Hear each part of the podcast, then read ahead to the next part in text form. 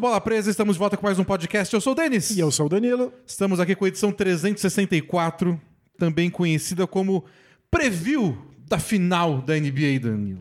Chegamos lá. Chegamos? Faltam só quatro jogos? Cinco? Seis? Talvez sete. Potencialmente sete se a gente tiver sorte, mas de toda maneira, estamos nas finais da NBA com dois times que são espetaculares e que parece que vamos ter aí duelos táticos interessantes. Porque às vezes a gente tem algum, uma final que é claro que emociona, diverte por ser final, mas que os times não encaixam tão bem, a gente não tem grandes expectativas de ver um espetáculo. Eu tô pilhadíssimo, porque eu não consigo imaginar dois times que seriam mais divertidos de assistir se enfrentando do que esse Warriors e esse É, Celtics depois da trajetória até aqui. Dois times muito bons, dois times que, por enquanto, bate na madeira, não estão com um grande jogador machucado, então dá para esperar é, praticamente elencos completos se enfrentando. Eu vejo muita coisa no, no Warriors que pode incomodar o Celtics. E vejo muita coisa no Celtics que pode incomodar o Warriors. Talvez isso signifique que a gente não veja o melhor dos dois times, mas olha, Vai ser uma série bem legal com muitos ajustes. A gente trouxe aqui muitas observações para ver o que a gente pode esperar. E aí depois, claro, é, depois de cada partida, a gente vem no YouTube no dia seguinte para analisar o que aconteceu de fato. Hoje é o dia oficial da especulação para a gente imaginar o que pode definir essa série. Boa, a gente não tá querendo fazer futurologia, a gente não acredita muito que algo de válido possa sair disso, mas é legal a gente conseguir pensar o que pode acontecer para que nós possamos ser surpreendidos ou para que a gente possa aproveitar melhor algum tipo de ajuste ou variação que aconteça no jogo, já preparado para que isso ocorra. Isso. E hoje também a gente vai se despedir do Miami Heat e do Dallas Mavericks, né? Os dois eliminados é, da temporada.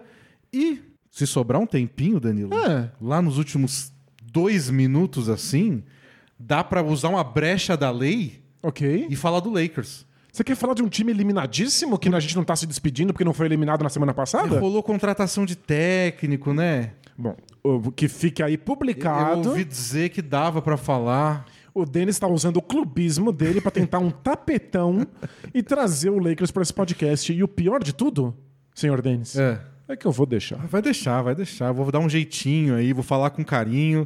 Mas se der tempo. Então, para dar tempo, a gente tem que fazer um carinha do Jabá rapidinho. E um carinho do Jabá especial aí, porque a gente tem que falar do resumo da rodada das finais e da NBA House. Boa! É, a gente é um blog, balapresa.com.br. Você pode entrar lá para encontrar o nosso maravilhoso link de assinaturas para você ter acesso a muito conteúdo exclusivo, especial. São centenas de textos, podcasts, vídeos exclusivos. Tem muito mais conteúdo quando não estamos passando pelos playoffs da NBA, mas sempre tem conteúdo novo por lá. Por favor, assine e não só aproveite conteúdo, mas também permita que o Bola Presa continue existindo e produzindo conteúdo gratuito que você acompanha não só aqui no podcast semanalmente, mas também nos vídeos de resumo da rodada toda vez que tem um jogo nos playoffs. A gente vai continuar cobrindo no nosso canal do YouTube todas as partidas da NBA. Então, se você ainda não segue a gente no YouTube, por favor, faça isso. Não vai ser diferente agora, a gente está adiantando o podcast, vocês devem ter percebido, nós estamos gravando na quarta para soltar na quinta de manhã, porque a final acontece na quinta. A gente não podia ficar atrasado na final, né? Não, e tem mais, a gente não tinha nenhuma possibilidade de gravar esse podcast na quinta-feira, porque o Denis tem um compromisso, na Compromisso. quinta-feira. Conta pra gente, Denis. É, eu vou estar na NBA House, que é um gigantesco galpão foi montado pela NBA no Shopping Eldorado aqui em São Paulo, que é uma casa de espetáculos para quem é fã da NBA. Foi inaugurada ontem, a gente foi convidado, tava lá nós e muitas celebridades, A gente subcelebridades também. tiramos fotos, fizemos stories, você pode conferir lá no nosso Instagram, no arroba bola presa 1. E foi inaugurado ontem, tem ingresso à venda aí, você- você pode dar uma olhada no site da, da NBA. E no canal do YouTube da NBA Brasil vai rolar uma live de. Vai durar umas 6 horas o negócio. Vai começar 3 horas antes de começar o- a partida. Durante o jogo vai ter gente comentando e reagindo. E depois do jogo vai ter uma análise pós-jogo. E eu estarei no pré-jogo e no pós-jogo do jogo 1. Então vou ficar lá com vocês fazendo de novo. Repetindo o preview de hoje, vou repetir tudo amanhã no- na live. Pois é. E, e depois da partida eu vou estar lá por, por uma meia hora final para comentar o que aconteceu. E eu estarei lá no jogo 2. E eu no jogo 3. Pois é, então. Depois disso não tem planos ainda, a NBA vai avisar. Se você comprou ingressos pra NBA House, estará lá no jogo 1, 2 ou 3. Por favor, passe lá, dê um alô pra gente. É, tem um estúdio lá dentro da NBA House, dá um tchauzinho pra gente aí, faz um coraçãozinho, fala vida longa, bola presa. Tem paredinhas de vidro, então vai lá dar um tchauzinho. Vai na lojinha da Caphead, compra uma camisa do bola presa e aparece lá. Uma, uma coisa eu garanto, Danilo. Diga. As camisetas da, da Caphead em parceria com Bola Presa Uhum. são mais baratas que as coisas da lojinha da NBA que tem na NBA House. Com certeza. Mas se você conseguir aí é, sacar, sei lá, o seu FGTS, vale a pena Dá dar uma olhada na lojinha que a NBA preparou na, na NBA House. Não, tem coisas inacreditáveis. Eu saí salivando. É, infelizmente ainda não ganhei na loteca. É, ainda não, ainda não, mas tem muita coisa legal para além da lojinha. Bom, Danilo deu uma enterrada pulando em batata frita de pelúcia. Isso, e tirei uma foto num hall da fama do lado do, do Tim Duncan. E tirou uma foto com o Harry the Hawk, o mascote do Atlanta Hawks. Pois é. Que nem sabe que o Danilo se recusa a falar do Atlanta Hawks. Ainda bem que ele não sabe, que quem viu lá o vídeo no Instagram viu que ele veio me abraçar, É, felizão, quando eu pedi uma Mal foto. sabia. Mal sabia ele que eu não acho o Atlanta Hawks a coisa mais divertida do mundo. Mas enfim, mascotes são sempre É, o divertidos. mascote tá sempre salvo. Ele, ele sempre se O salva. mascote não é culpado de nada, nunca o culpado é o mascote. Então, quem puder, dá uma passada na NBA House, vale a pena. E aproveitem para dar um alô pra gente nos jogos 1, 2 e 3. Isso. É, bom, vamos falar de basquete então? Bora. Já fizemos nossos jabazinhos. Sexta-feira tem vídeo no YouTube com análise do jogo, claro. E bora falar de basquete.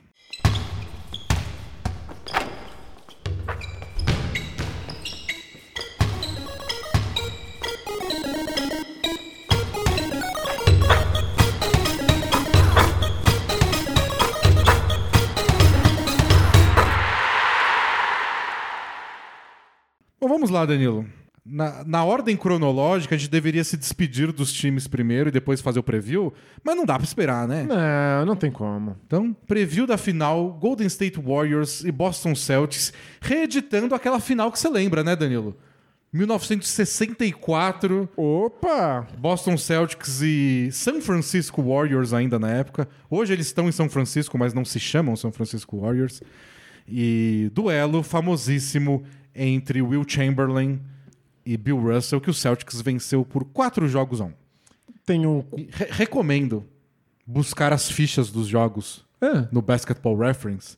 Porque, tipo, jogo 1, Will Chamberlain, 32 pontos, 25 rebotes.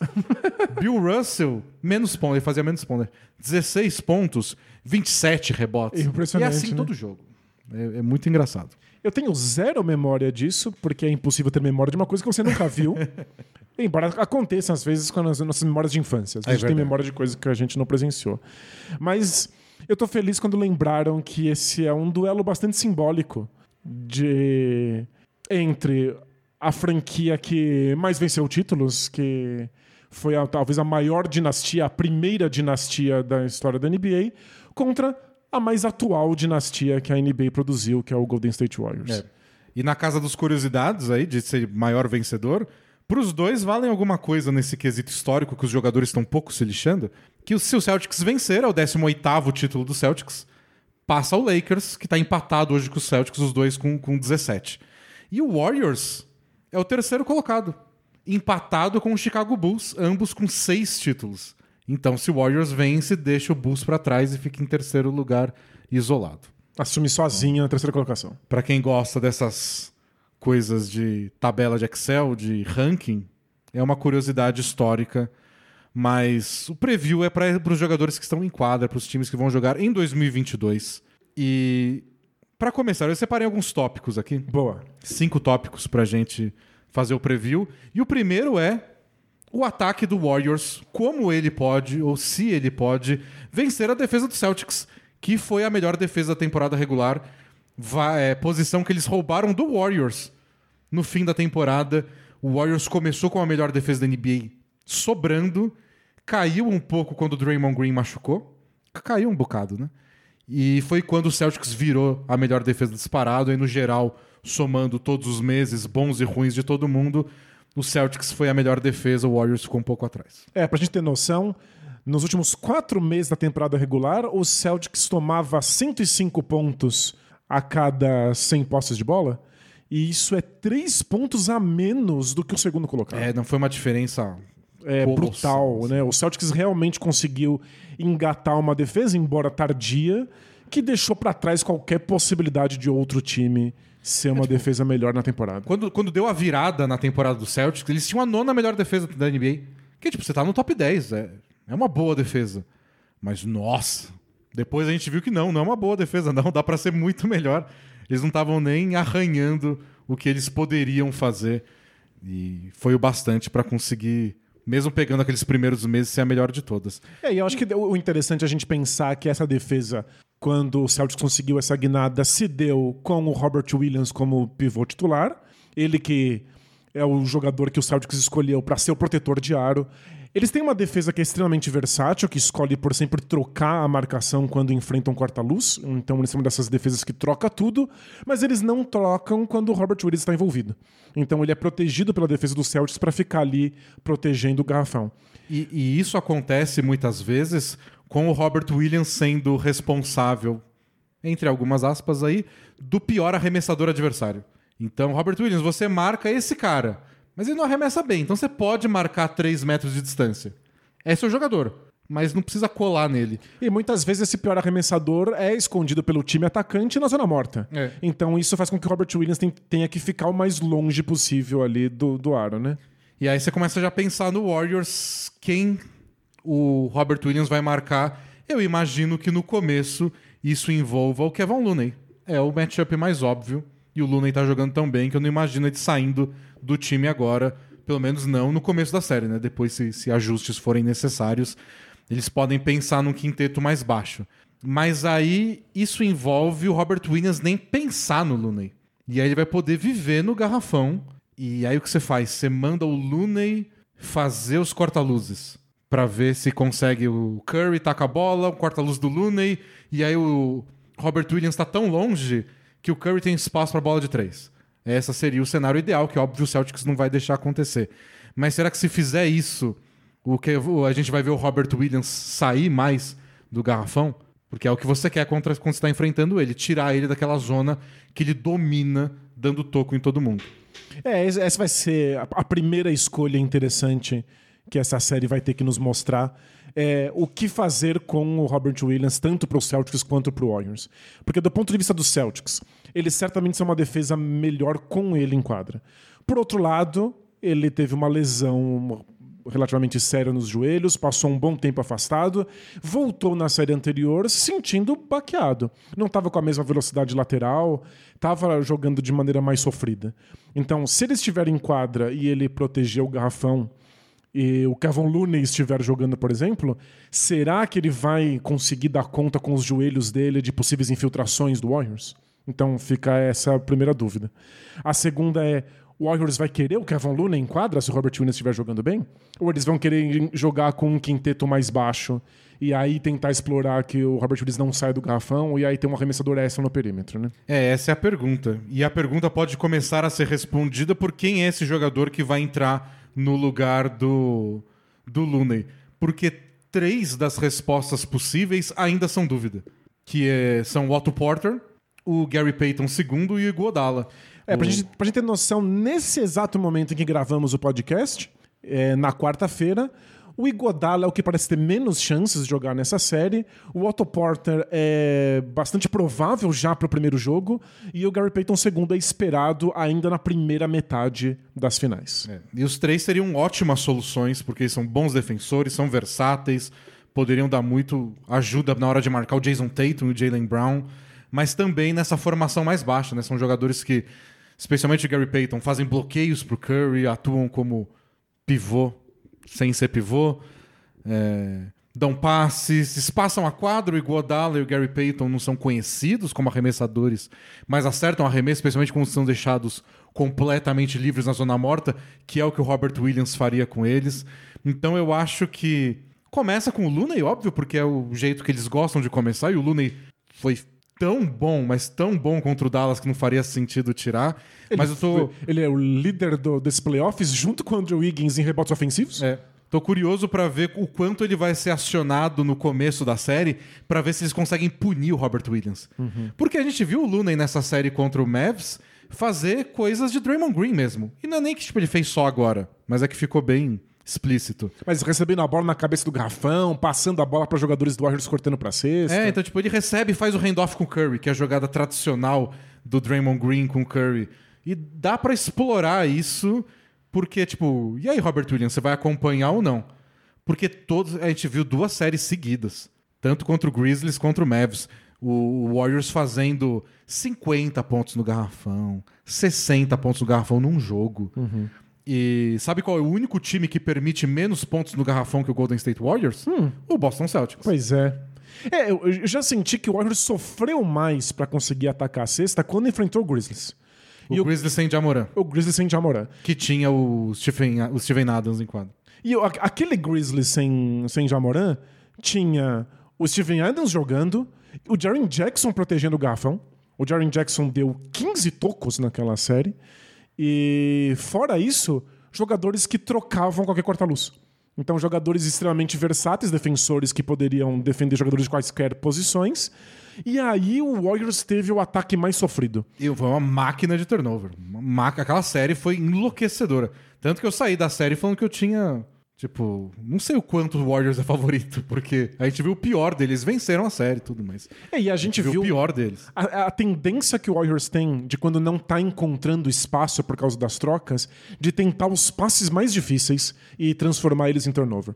Então o Draymond Green, ou era ingenuidade, ou era muito otimismo.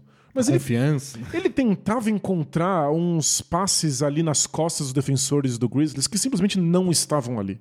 Então, se o Celtics conseguir uma defesa em que eles trocam tudo o que deve rolar e mais uma proteção de aro similar ao que o Steve Adams e Jaren Jackson Jr. ofereceram, talvez eles se transformem também em máquinas de desperdício é, de bola. Acho que esse é o grande perigo pro, pro Warriors. É... A gente sempre fala que o Celtics é um time que troca muito a marcação, mas é que tem dois tipos de troca de marcação, né? Uma é a troca de marcação na ação onde a bola está envolvida. Então tem um jogador batendo a bola, driblando, alguém faz um corta-luz para ele, ele usa esse corta-luz, e aí o marcador do cara do corta-luz assume quem tá com a bola, essa é uma troca de marcação normal. Mas tem troca de marcação longe da bola também, porque tem bloqueio e corta-luz rolando longe da bola. Especialmente quando o Warriors está jogando. É. O ataque deles é baseado nisso, né? Então, isso eu tô curioso para ver, não, não se o Celtics vai fazer, porque eu acho que é certeza que eles vão. O quão bem eles vão fazer porque é mais difícil. E aí eu acho que tem uma solução para o Warriors. É, eu estava até revendo uns lances do jogo deles na temporada regular. Que um foi bem no começo da temporada, o Celtics ainda não estava jogando naquele nível. Mas alguns lances. É, não foi tão no começo da temporada regular, porque um deles o Clay Thompson jogou. Acho que foi no mais recente. Bom, misturei tudo. tem uns lances que o Clay Thompson parece que vai fazer bloqueio. E não faz. E sabe o que acontece? O, um dos jogadores, acho que era o Jalen Brown marcando o Clay Thompson nesse lance que eu tô lembrando, ele vai trocar a marcação. Porque ele acha que vai ser um corta-luz. Vai ter uma troca de. Vai ter um bloqueio, tem uma troca de marcação. Mas não tem o bloqueio. Ele vai fazer e continua correndo. E aí o Jalen Brown interpreta como vai ter um bloqueio. O marcador do Curry, que era o Marcus Smart, não interpreta como bloqueio. Aí ficam os dois no Curry e o Clay Thompson passa correndo livre. Isso, perfeito. Então, gente... esses, esses bloqueios falsos, esses bloqueios fantasmas, eu acho que pode ser uma boa arma do Warriors, eles sabem fazer, para confundir. Tipo, vocês estão trocando tudo, mas tudo mesmo, até o que nem é um corta-luz, é só um jogador passando. Isso pode confundir bastante o Celtics. A gente viu o Miami Heat fazer isso com uma certa frequência na série contra o Celtics de fazer um Horn fantasma, de trazer dois jogadores ali para a cabeça do garrafão para fazerem corta-luzes ao mesmo tempo, e eles não eram corta-luzes de verdade. E o jogador tava com a bola, não usa isso, e aí o, o Celtics tem aquela tendência de a gente quer trocar, mas você troca por uma coisa que não aconteceu, e aí o Jimmy Butler conseguia só bater para dentro da cesta sem muita resistência. É, e aí você ganha espaço, né, que é tudo que o Warriors precisa para atacar, para arremessar de três, para causar confusão na defesa. Você quer deixar a defesa um pé atrás, porque aí os passes dão certo, que é o que eles não conseguiram contra o Grizzlies.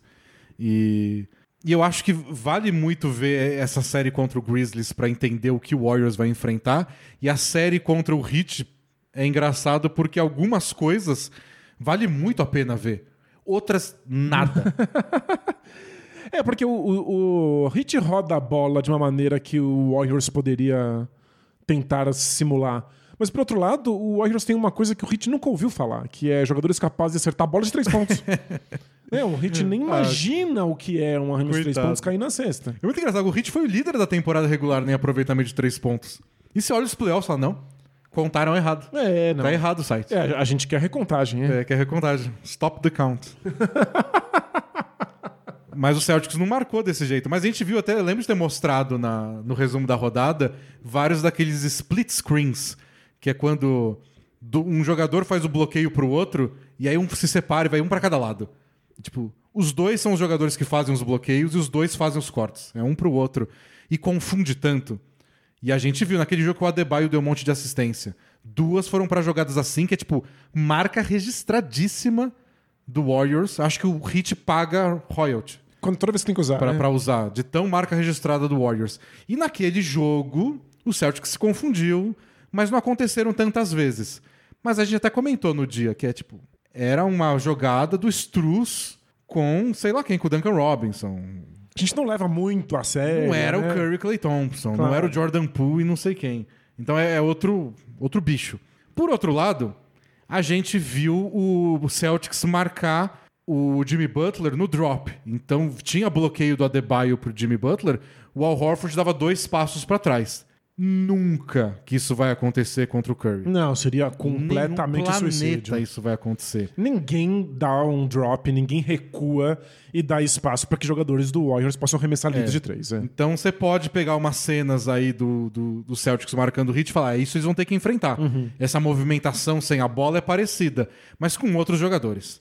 Então quando era o Jimmy Butler comandando o ataque, e era, eram muitas vezes, eles não tinham essa preocupação do ele vai arremessar a qualquer momento. Então já imagino o Marcus Smart marcando o Curry muito mais alto, muito mais perto da, do, do meio da quadra do que eles fizeram com o Jimmy Butler. Isso já muda toda a dinâmica, todo o espaçamento da quadra que o Heat teve que, que encarar. O Warriors vai ter muito mais espaço. Se eles vão conseguir aproveitar esse espaço e não ter é, passe é, interceptado o tempo todo, é outra história. É. Em março, a gente teve uma partida entre o Warriors e Celtics que não serviu muito para análise, porque foi aquela trágica partida em que o Marcus Smart rolou em cima do tornozelo do Curry e o Curry, inclusive, perdeu todo o final da temporada regular, voltou só nos playoffs, e que o Celtics deitou e rolou. é, sem trocadilhos com a rolada em cima do tornozelo. Mas foi um jogo muito fácil para o Celtics. E o Curry não estava presente, então é difícil de analisar de fato. Mas o que a gente viu foi o Celtics trocando a marcação o tempo inteiro e nunca oferecendo drop. Então eles tentaram o máximo possível tirar todo o espaço de infiltração. Marcaram bem alto. Eu reassisti umas, umas jogadas dessa partida e fiquei até surpreso de como os defensores do Celtics estavam pressionando o perímetro, cedendo infiltrações. E aí, em 23 minutos, o Robert Williams deu quatro tocos. Ele foi o responsável para impedir que essas infiltrações do Warriors virassem bandejas. É, por incrível que pareça, eu acho que o Warriors preferiria conseguir expulsar o Robert Williams de quadra e ter o Grant Williams. Eu acho que eles sabem lidar melhor com um monte de troca de marcação do que ter um cara sempre lá atrás fechando o garrafão. Né? Eles estão pontuando muito bem nos playoffs. Em corte em direção à cesta, pega nas costas da defesa. Estão surpreendendo muitos adversários assim. Até o Mavs, que no- ao longo da temporada foi tão bom em compactar lá atrás, não dar muito espaço. E estavam lá tomando bola no garrafão o tempo inteiro. Com o Robert Williams é difícil. E com o Grant Williams fica mais fácil, mas você tem mais marcação de perímetro. Que em teoria poderia parecer melhor para enfrentar o Warriors. Mas não sei. Preciso ver na prática. Mas eu acho que o Warriors prefere mais minutos do Grant Williams do que do Robert Williams. Faz sentido. Mas é legal que os Celtics têm todas as possibilidades. Eles podem ter o Robert Williams lá para tapar o garrafão. Eles podem trocar o tempo inteiro, nunca ceder o drop para não ter espaço no perímetro de jeito nenhum. E eles têm uma outra possibilidade que eu acho que vale a gente considerar, que é Marcus Smart e o Derek White não trocando de Curry e Clay Thompson. Simplesmente perseguindo os dois e enfrentando o quarta-luz.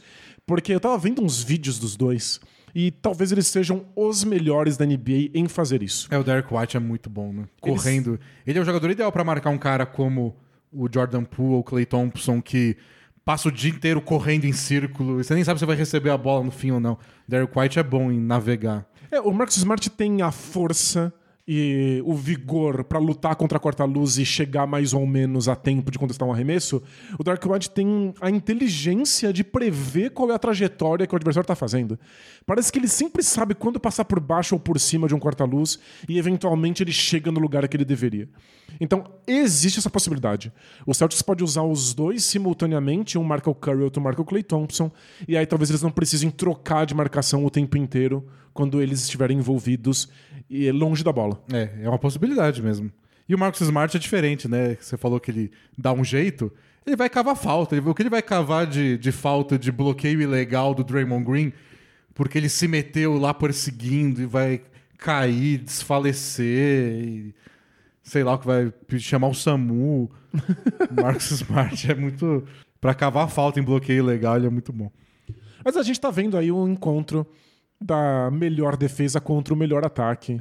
Então, o Celtics vai ter que usar muitas armas diferentes pra baquear o ataque do O Warriors. que eu acho que favorece um pouco o Celtics nisso é o Warriors é muito bom de ficar. A gente vai passar, a gente vai rodar, vai fazer um bloqueio, uma jogada, duas, três. E quando você moscou, tomou a cesta. Se tem um time que é capaz de passar longos minutos sem cometer deslizes defensivos, é o Boston Celtics. É. Então o Warriors vai ter que estar tinindo na execução ofensiva. Do tipo, conseguir um arremesso? Acerta. Tem uma chance de dar um passe? Dá o passe. Na hora certa, com a força certa, senão vem uma mãozona lá no meio, desviar, forçar turnover. É, acho que E. o Warriors tem que fazer duas coisas principalmente. Não cometer turnovers. Tem que conseguir dar os, os passes certos para os arremessos nos momentos corretos. E tem que, se o Robert Williams estiver em quadra, dar um jeito de explorar ele. Dar um jeito de fazer com que ele tenha que ir pro banco de É, reservas. e, e acho que isso vale um pouco pro Al Horford também, porque o Al Horford é muito celebrado por. é, nem sempre o Celtics troca a marcação quando ele tá envolvido no pick and roll, mas se precisar, troca. E aí trocou contra o Jimmy Butler. Marcou bem. No drop até. Precisou marcar, trocar contra o Duran, sem drop, porque aí tem arremesso. Marcou bem. O Curry. Então, mas eu fui atrás dos números. O Al Horford cedeu 0.7 pontos por posse de bola, marcando no mano a mano, então isolação total contra Duran, Jimmy Butler e todos os outros adversários dele nos playoffs. É- são números de defensores de elite. É, não, é espetacular. E é pra ser, em teoria, um mismatch, né? É, então você olha e fala, o cara é grande, é um jogador de garrafão, eu gostaria de ter o meu armador tem- tentando driblar ele. 100 anos de idade. Ele tem 100 anos de idade, ele, quando você não olha, ele tá usando uma bengala. e ele tem números que são equiparáveis aos melhores defensores da NBA no mano a mano. Mas o Curry é diferente? Você acha que o Curry puniria mais o Al Horford do mano a mano do que Jimmy Butler e Kevin Durant? Eu acho que o Curry é capaz de atrair. O, o Curry vai forçar o Al Horford a sair mais do garrafão. Do garrafão. pff, da linha dos três.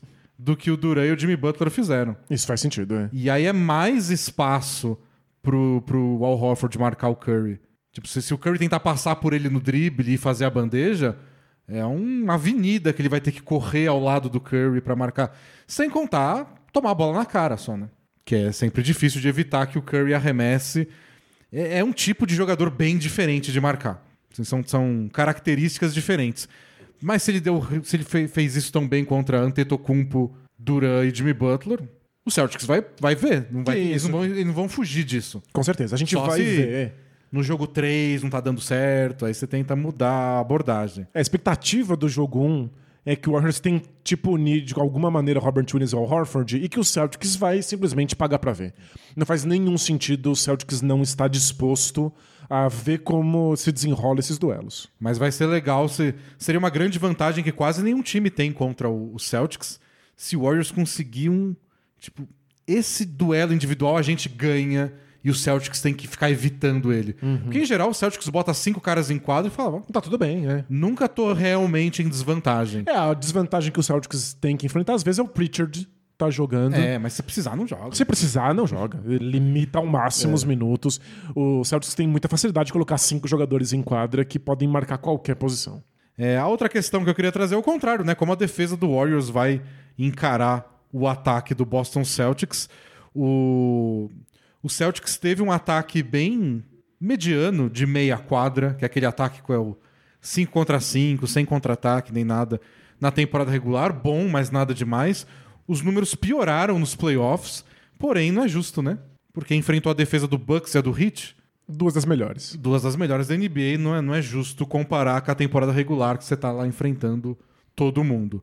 Mas de qualquer forma, é uma, é uma dificuldade do, do Celtics. E os piores momentos do Celtics na temporada são ataque de meia quadra, bem marcado, a jogada inicial não funciona, travou. E aí vai pra um duelo de mano a mano. É. É, o primeiro ponto que você trouxe, que é como a defesa do Celtics lida com o ataque do Warriors, eu acho que é bem parelho, mas existe uma possibilidade bem considerável da defesa do Celtics só causar um monte de turnovers no Warriors e eles saírem vitoriosos dessa. Esse segundo ponto, que é como a defesa do Warriors vai lidar com o ataque do Celtics, eu acho que o Warriors tem muita vantagem. Porque o que a gente viu do Celtics é que quando eles não conseguem as jogadas que eles esperaram, para arremessos livres, eles buscam mismatches. Eles tentam ir num mano a mano em que o atacante tenha um defensor que não seja o defensor adequado. Né? Ou um defensor mais baixo, ou mais alto, mais lento. E o que eu fiquei mais fascinado com a defesa do Warriors nesses playoffs é como eles impedem os mismatches. Como tentaram a todo custo explorar o Curry na defesa. Ninguém conseguiu Ninguém conseguiu. Ele vai lá, dá um sustinho, né? O que a gente chama de head. Ele vai lá e para o atacante momentaneamente, e aí o defensor original se recupera. E aí você não tem mais o mismatch com o Curry. Você tem a defesa que o Warriors queria que tivesse desde o começo. Então, se o Warriors faz isso bem, os Celtics talvez não encontrem os arremessos, porque de vez em quando eles não encontram mesmo, e eles não vão ter o mismatch, que é como o ataque deles se salva nos momentos de dificuldade. É, isso é, isso é preocupante mesmo, que foram os piores momentos do Celtics da temporada, quando esse ataque inicial trava. E por isso que é tão importante pro Warriors não cometer turnover no ataque, né? Não dá contra-ataque pro, pro. Vale pros dois times, né? Porque o Warriors em transição também é um pesadelo de todo mundo. É, mas o Celtics que vai ter o ataque mais sofrido em meia quadra, se você, Precisam, né? se você dá o contra-ataque pra eles, aí, eles vão deitar e rolar. É, então, eu- isso vai acho que ser bem determinante o quanto o Celtics consegue acelerar o jogo. E a gente analisou muito a parte do ataque de transição na série Heat e Celtics, pros dois lados, tanto pro Heat quanto pro Celtics. E, e dá pra acelerar sem ser contra-ataque mesmo. Isso até imagino o Celtics fazendo às vezes se estiver difícil, porque eles fizeram contra o Miami e tiveram resultado. E, bom, eles têm quem caçar, né? Com o Jordan Poole e o Steph Curry, eles têm quem procurar. O Warriors está só acostumado a lidar com isso. A questão da defesa que eles fizeram contra o Doncic, quando o Doncic tentou atacar o Curry, que é esse head que você falou, é... o que o Dallas não fez muito, ou, ou fez, mas fez devagar, é pick and pop, né? Que é fazer o bloqueio e o cara que fez o bloqueio abre imediatamente para dar o arremesso, porque o Curry tem menos tempo de fazer o head, vou lá fazer o susto, voltar pro meu jogador. Então, dá pra tentar fazer isso porque eles podem fazer, com- eles podem jogar com muitos arremessadores em quadra. Então, se você tira o Robert Williams e põe o Derek White, Derek White né, ele nem, nem quer arremessar, né? Mas bota o Grant Williams, você tem um quinteto do Celtics que todo mundo arremessa em algum nível de três pontos. E pode ser esse o jeito de explorar o Curry. Se você sair muito pra atacar o Tatum, o... vai ser como se fosse uma dobra de tão rápido a gente passar a bola e arremessar. Mas aí você também vai ter que acertar a bola de três, que não é todo dia. E você o Celtics quase se complicou com o Bucks, porque foram vários jogos que as bolas de três não entraram. E você força os Celtics a ter que tomar decisões muito mais rápidas no ataque, o que eles não gostam. E passe rápido, que nem sempre é preciso. Tem o Draymond Green do outro lado. E o Gary Payton, se ele voltar. E o Iguodala, se ele voltar. Então, que é muita mão, muito esperta na defesa. Nossa, eu- sério, o Gary Payton II, o, o Luvinha, seria tão bom pro Warriors nessa série, né? É. O, Porque- o que ele conseguiria fazer defensivamente, Ele eles vão podia marcar falta. o Marcus Smart e ficar na ajuda, podia marcar o Tatum no mano a mano e só encher o saco dele. Podia ser o que o Oladipo foi pro Jalen Brown, que é, você quer arremessar na minha cara, arremessa que eu sou baixo. Você quer driblar? Se você colocar a bola no chão, você perdeu essa bola. É. É, que, é exatamente isso. Imagino que o Wiggins seja o responsável Pelo por, Tatum. por marcar o Tatum. E O Clay Thompson pelo Jalen o Brown. Clay Thompson vai ficar no Jalen Brown. Não sei se o Clay Thompson vai ser esse inferno defensivo que o Ladipo pareceu ser na série anterior do Miami Heat. O Clay Thompson sempre foi um defensor espetacular. Ele não é mais esse defensor sufocante. Ele ainda tem limitações físicas. É. Não sei se é o ideal. Mas A- o- aquele Clay Thompson que a gente já viu, sim. Sem dúvida. O dessa temporada, menos. Mas o Wiggins no Tatum. E olha, coitado do Wiggins. é, é só bucha Ele tem, só tem a responsabilidade de marcar o melhor jogador adversário. E um time do Warriors está montado para que o Wiggins possa ficar no Tatum. Então, ma- mas eu achei que ele lidou tão bem com isso na série contra o Doncic. Contra É o verdade. Dallas, porque ele tava marcando o Doncic. Não sei. A grande questão do, do Wiggins, desde que ele chegou na NBA, é tipo... Acorda, filho. E contra o Dallas, ele tava... Não teve um quarto que ele não tava ligado no que ele tava fazendo. Então, eu, eu acho que fez muito bem para ele ser a quarta opção ofensiva de um time. É, sempre esperava que o Wiggins fosse deslanchar quando isso acontecesse, mas de ter uma responsabilidade defensiva que seja muito óbvia, clara e explícita. Simples, que é tipo, não tira o olho do Tatum, Isso. gruda, pressiona a quadra inteira, não deixa ele. Aí você traça um plano. Força ele sempre pra mão esquerda, pra mão direita, força ele arremessar. Coloca isso e manda o Wiggins fazer. E isso ele faz. O Wiggins sempre foi um bom jogador de defesa no mano a mano. Ele tem um físico invejável. Qualquer defensor queria ter o físico do Wiggins, é impressionante. Eu não sou defensor, eu queria ter o físico. Ah, bom, eu também gostaria, até porque eu estaria na NBA nesse momento, ganhando milhões em dólar. Mas o Wiggins tem problemas quando ele tem, tem que tomar decisões defensivas, e é claro que ele se desengaja muito fácil. Às vezes ele tá marcando um jogador que não tá recebendo a bola, e aí ele tá. Ele é pego olhando a bola, assistindo a bola, e os jogadores passam nas costas dele. Se ele tá marcando um único jogador e o jogador é muito importante, não tem como desengajar.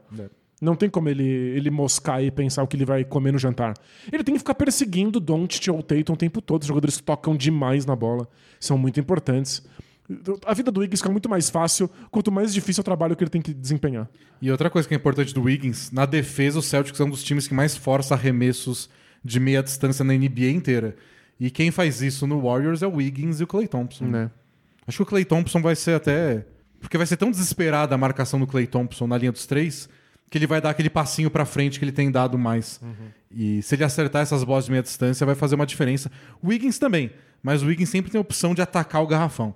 Se ele tiver sucesso atacando o Robert Williams ou o Horford, que é bem difícil, pode ser um diferencial, porque é, geralmente os Celtics têm vantagem quando tentam furar o garrafão deles. Se o Wiggins conseguir cavar falta, conseguir uma enterrada daquelas de novo, pode ser um bônus aí que a gente não tá contando com isso e que faz a diferença. A gente é muita gente. Posso contar um segredo? É. A gente teve que mandar pra NBA um bolãozinho nosso de quem vai ganhar essas finais, em quantos jogos vão ser, quem vai ser MVP. E tá todo mundo pensando MVP, Tatum e Stephen Curry. É, esse é o, é o mais óbvio. Eu quero vencer sozinho. e o meu MVP foi o Andrew Wiggins. Mas a gente apostou aqui no podcast passado que ia ser o Jordan Poole. Pois A é. gente vai multiplicar em 24 a nossa fortuna. Mas é, pre- prefiro a fortuna. Mas a glória vai vir com o Andrew Wiggins. E é, é claro que é É, se- absurdo. Seria o modelo Iguodala MVP das finais em 2015, porque ele segurou, anulou o LeBron James a só 35 pontos de média. Exato. A ideia é o Wiggins defensor, cumprindo bem sua função, atrapalhando o jogo de mano a mano do Tatum, que é o que o Celtics procura nos momentos de desespero. E mais do que isso, talvez no small ball a gente veja ele de novo pegando os rebotes de ataque, Ah, dando é. umas enterradas eventuais. E como você disse, ele vai ter muito espaço para arremesso de meia distância. E o Celtics não é o melhor time do mundo em rebote defensivo, não. Pois é. Então, É, ser o- um... Pensa, o, o Wiggins e o Kevin Looney foram os líderes desses playoffs em rebotes de ataque. Eu imagino que o Kevin Looney até jogando menos do que o Wiggins. Então o Não, Wiggins, o só Wiggins- precisa de um joguinho aí que ele é líder em pontos do Warriors e todos os outros ele é o melhor defensor da quadra. Quem sabe não sai um MVP pra, pra, pra criança? Não tinha um número aí um tempo... ah, Sei lá, semana passada que ele era o líder da, da NBA nos playoffs em plus-minus, que é o saldo de pontos. O Wiggins? O Wiggins. É impressionante, é. É, e, e tudo porque ele tá fazendo um excelente trabalho na defesa, né? Mas é que enchem tanto o saco do Curry porque ele nunca foi MVP de final, que eu acho que só vão encerrar esse assunto. tipo, o Warriors ganhou, toma Curry. Finalmente, ninguém mais. Vamos acabar de falar sobre isso, pelo amor de Deus. Porque se o Curry não for MVP das finais, e, e com o Warriors campeão, claro, se não for porque o Celtics ganhou outra história, eu, eu, eu, eu não, ah, não entro mais no Twitter. É, o Twitter vai ficar insuportável. Não entro mais. É. Eu vou sair de lá, porque não faz A sentido. gente vai ter que migrar pro Instagram. É. Porque o que vão trazer de montagem feita no Photoshop comparando com. Ah, que preguiça. Ah, porque o LeBron. Ah, meu Deus. Esperamos que não aconteça. Mas, se acontecer do Wiggins ser MVP, eu pelo menos estou preparado. Bom, a terceira coisa que eu tinha separado era sobre. A gente falou sobre todas, na verdade. Porque eu tinha pensado, não tem garrafão. São os dois times que menos cedem pontos no garrafão. O que, que resta? E eu tinha listado aqui arremesso de meia distância, falamos sobre isso. Pick and pop com o Horford, falamos disso. Mano a mano com do Tatum contra defensores, talvez atacando Curry, falamos disso. Os corta-luzes que não são corta-luzes para enganar as trocas de marcação, falamos disso também. A quarta questão eram turnovers. Quem vai ceder? Quem vai cometer mais turnovers e, e tomar mais ponto de contra-ataque? Acho que a gente acabou tocando nesse assunto também. É, mas ó, ainda do. Eu chutaria, aliás, Ah, que se fosse ter um, um número que acompanha os vitoriosos todo jogo, vai ser pontos de contra-ataque. faz sentido. Faz muito sentido. Tipo, tem aquelas séries que há, quem acerta mais bola de três ganha. Quem comete menos erro, quem pega mais rebote ofensivo, eu acho que nesse- nessa série pode acabar sendo tur- é, turnover barra pontos de contra-ataque. Perfeito. E em nota relacionada, é que estava bem falando como os garrafões estão cancelados, então o que, que sobra? Eu estava pensando um pouco sobre o papel do Jordan Poole nessa série. Porque quando o Clay Thompson voltou, ele não teve muita oportunidade, depois da lesão, de ser aquele jogador que só se movimenta sem a bola e recebe só para arremessar.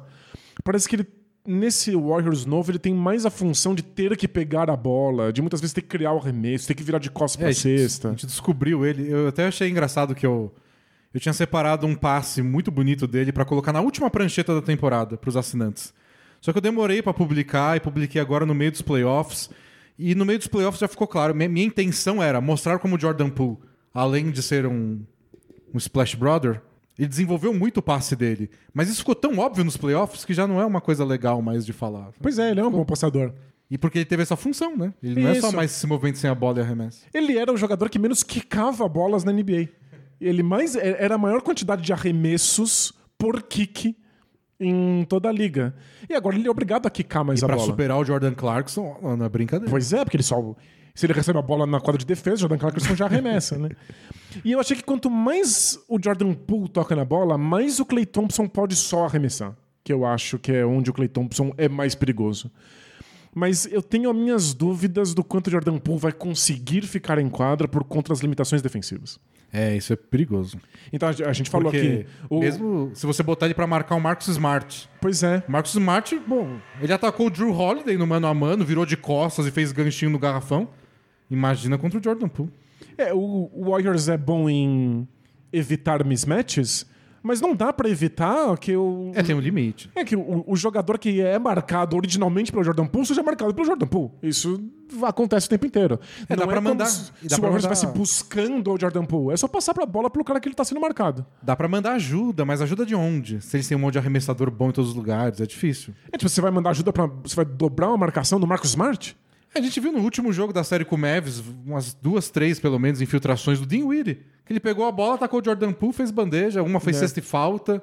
É, é um ponto fraco mesmo. E, e se a gente tiver o, pelo menos dois aí de Otto Porter, Wiggin, Iguodala e Gary Payton II voltando, eu até acho que pode, a gente pode ver menos minutos que o normal do Jordan Poole. Pois é. Se o Steve Kerr se preocupar aí mais com, com a defesa. Então eu acho que ele é uma questão defensiva, mas ele não estar presente no ataque muda um pouco a função do Clay Thompson. Sem dúvida. E aí a gente tem que repensar o quanto o Clay Thompson consegue chegar na posição para dar os arremessos de meia distância.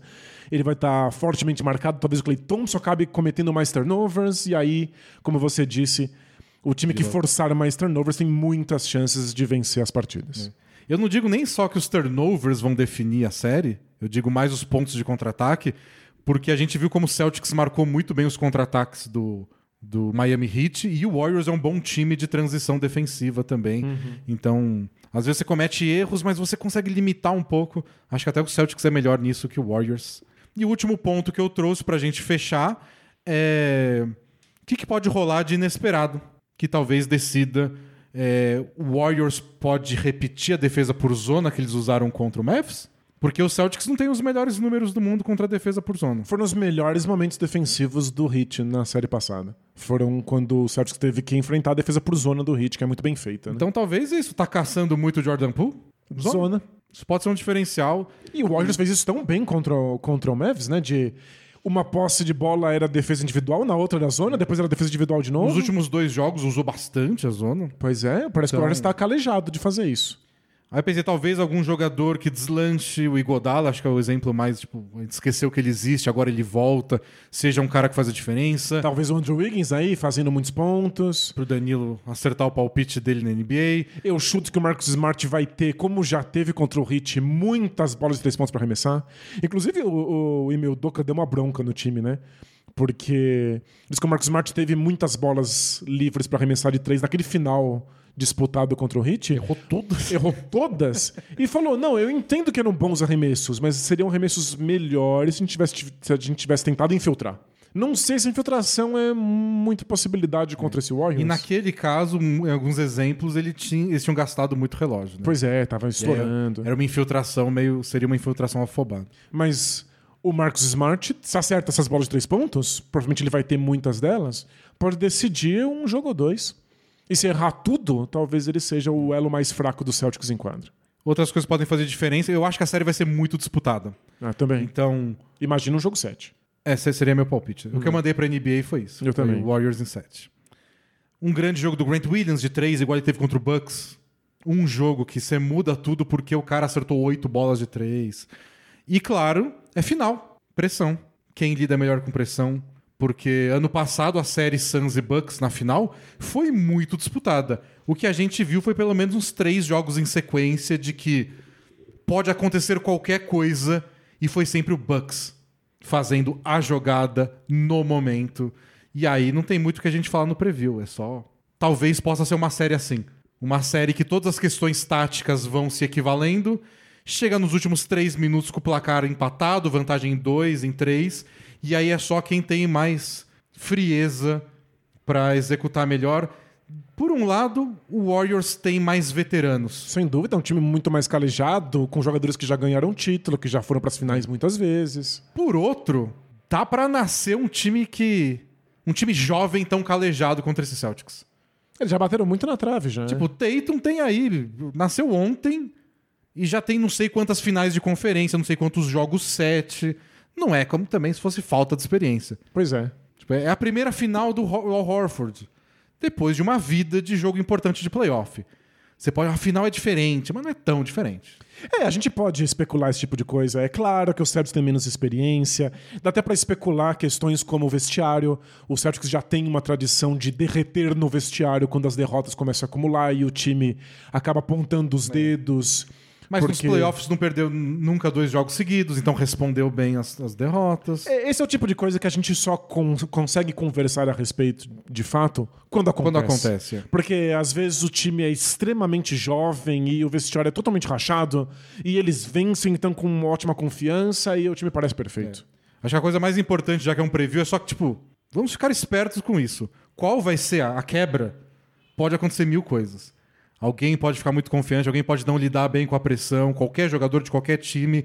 É só não vamos exagerar na, na análise fria, porque a galera fica nervosa. É, sem dúvida. Mas é, é- acho que é por isso que a gente tenta focar o máximo possível na análise tática e nas possibilidades de ajuste. É, e aí o resto a gente descobre na hora, Isso, fica até a mais gente vê. legal. E último dado, últimos dados de curiosidade pra gente encerrar o preview. É... Primeiro, parabéns pra Greg Popovich, porque tanto Steve Kerr quanto o Emil Doka fazem parte da árvore. É, Popovich, o Idoka foi jogador do Popovich no Spurs e assistente técnico do Spurs por ano. O Steve Kerr não foi assistente lá, ele jogou muito tempo com o Phil Jackson, mas como ele encerrou a carreira no Spurs, ele acredita muito do que ele faz no banco de reservas ao Popovich, então tem essa, essa questão. E o Steve Kerr é um dos casos raros, mas não tão raros assim, de técnico estreante que foi campeão, que pode ser o caso do, do Emil Doka agora. Legal. Então, em 2015 era o primeiro ano do, do Kerr como técnico e ele ganhou com o Warriors. Mais uma dessa história de técnico iniciante, na final, vai, vai passar um sufoco. É. A gente já viu que o Nick Nurse Não com o necessariamente. Raptors, o Tyron Lue com o Cavs. às vezes dá certo. Outros dados legais. O Celtics pode se tornar o primeiro campeão da história da NBA a ter menos de 50% de aproveitamento, ou seja, mais derrotas que vitórias, nos primeiros 50 jogos da temporada. Uau! Então não é uma primeira semana ruim. Foi uns bons dois terços ruins, Uns né? bons dois terços de temporada que o Celtics demorou pra embalar e depois embalou, virou um time espetacular. Mas não são todos os times que deslancham no fim que conseguem ir longe, nenhum foi campeão. Esse é um desafio do Celtics. E por fim, o Celtics é o único time com mais vitórias que derrotas contra o Warriors desde 2014-15, que foi o ano do primeiro título. O único. Uau. De todos os 30 times da NBA, só o Celtics, desde aquela época, tem mais vitórias que derrotas e saldo positivo. Somando todos os jogos, eles fizeram acho que mais, sei lá, 70 pontos que o Warriors. Todo o resto da NBA tem saldo negativo. Impressionante. E dá até pra dizer que nesse período de tempo o, o elenco do Celtics mantém aí a mesma base, mas não era exatamente a mesma defesa, Não, não, é. jogavam da mesma maneira. Quando, quando eles, eles tiveram sucesso contra o Celtic, contra o Warriors naqueles primeiros anos que o Warriors foi campeão, mas o time ainda era muito jovem.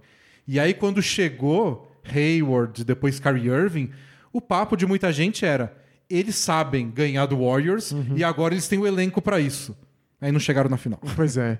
E tudo implodiu e agora eles estão tentando de novo. Mas, em todo caso, o Celtics deveria estar bastante confiante.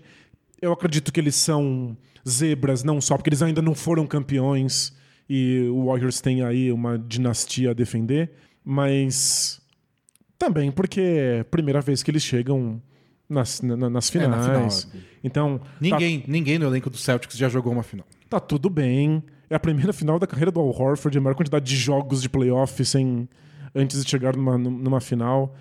Tá tudo bem, a pressão no Celtics é, é baixíssima, mas eu não consigo imaginar um time que o Warriors gostaria de enfrentar menos. eu também. É um duelo extremamente difícil, um jeito de marcar extremamente incômodo para aquilo que o Warriors apresenta. Então, é, fomos, fomos aí felizardos, fomos presenteados com um embate que deve deixar os dois times bem incomodados, o que às vezes é sinal de basquete meio feio, meio jogado na lama, mas pelo menos é tem tudo para ser basquete disputado e, E de ajustes interessantes. E valendo muita coisa, o que deixa mais legal. Pois é. Bom, a gente gastou muito tempo no nosso preview, porque afinal merece. Então nossas despedidas de Miami Heat e Dallas Mavericks vão ter que ser mais curtas. É, quer começar por quem, Danilo? Você quer dar Deus primeiro ao Heat ou ao Mavs? É, O dar- eu sinto que a gente quase deu 100% semana passada. É, Porque tava 3 a 0 não era? foi. Então... Mas é, é isso. Vamos ser do Mavs que foi embora mais cedo. O- o- a questão do Mavs agora, eliminados, foi 4 a 1 mas tiveram o grande momento de tirar o Phoenix Suns dos playoffs. Primeira vez que o, que o Doncic saiu da primeira rodada. Então foi, foi vitória, chegou numa final de conferência. A questão agora que eles têm pra tomar é, tipo, quanto eles pagam pra manter o Jalen Brunson nesse time. Acho que vai ser a grande decisão deles na, na off-season. E sabe o que eu acho? que o, o caminho pro Dallas deslanchar tá no Brunson, mas não necessariamente na pessoa Jalen Brunson. Como assim? Alguém que cumpre a mesma função, é isso? Isso. O papel de Allen Brunson ao invés da pessoa de Allen Brunson. Porque eu acho que eles encontraram um bom modelo de que funciona com o Doncic, que é ou um pivô que faz muito bloqueio bom, corta a luz e é uma ameaça de, de ponte aérea, que é o Dwight Powell. Se você puder fazer um upgrade nisso, tipo os boatos do Gobert, melhor. É Ele- o Gobert, meu, pelo amor Ele de é Deus. um Dwight Powell que comeu muito feijão. é. Mas funciona. Ou o Max Kleber, que é um pivô que há espaço para arremessar de três. Se tiver alguém melhor que o Max Kleber, ótimo. É tipo um tal de Porzingis? Ah, é que não, por exemplo, que eles não ficam em quadra. eles se odeiam, não. Ok, alguém que fica em quadro, tá bom. É. Mas tinha você- pensado nisso. é, al- alguém nesse molde Kleber. Mas tudo bem, você pode ficar com o Max Kleber, beleza. Eu acho que o Brunson tá na mesma. Que parceiro você quer na armação pro, pro, pro Doncic? Um cara que funcione ao lado dele, que tire pressão, que chame jogada, que seja um armador. Mas que pode não ser também. É que o ideal, se você quer dar um salto de qualidade, é que seja alguém melhor que o Brunson. E eu acho que a, a questão do Mavis vai ser: pode manter esse time? Pode. Eu acho que o modelo eles acharam. Mas se der pra fazer uma melhora em algum, tipo, um Red Bullock melhor que o Red Bullock, um Finney Smith melhor que o Finney Smith, é que esses caras já estão lá, já estão com um bom contrato. O Brunson não, o Brunson vai ser o cara caro agora. É, você tem que fazer algum upgrade de qualidade e manter exatamente as funções que esses jogadores têm desempenho É. no time atualmente. Então, tipo, dois bons defensores de perímetro que sabem arremessar de três no Finney Smith e no Bullock. É isso que o Don't precisa. Então não, não é uma questão de trazer um jogador diferente, é questão de melhorar quem tá lá. Ou seja, parece a missão perfeita para a Lura. Momento Alura. Você acha que o. Você acha que o Mark Cuban precisa de um cupom de desconto?